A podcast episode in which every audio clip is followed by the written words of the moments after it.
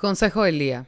Callar por inseguridad y miedo a dar tu opinión generalmente puede llegar a ser un arma de doble filo. Muchas veces evitamos comentar sobre lo que pensamos de alguna situación por inseguridad de equivocarnos, pero créanme que no hay ningún problema si nos equivocamos al decir algo o no, porque a final de cuentas vamos a aprender. Tu opinión es igual de valiosa que la del resto por más de que tus inseguridades te hagan creer lo contrario. Por más de que no pienses lo mismo que los demás, créeme que tu opinión siempre va a ser válida. Yo sé que a lo mejor muchas personas a lo largo de tu vida te han hecho creer que tu opinión no importa y que no es válida en lo absoluto, pero créeme que es todo lo contrario. No todos vamos a pensar de la misma manera, no todos somos iguales, todos tenemos diferentes opiniones y cada una es válida a su manera. Todos brindamos diferentes aportes. Y eso está bien, ya que uno puede aprender del otro y el otro puede aprender de uno. Lucha contra tus inseguridades y no permitas que te limiten en momentos en donde tu opinión puede ser mucho más valiosa de lo que piensas. Pensar diferente y opinar diferente no es un pecado. De hecho, me atrevería a decir que muchas veces es una virtud. Así que desahuévate y no dejes que tus inseguridades te vuelvan a callar esa idea que tanto te ronda por la cabeza que puede ser más valiosa de lo que tú piensas.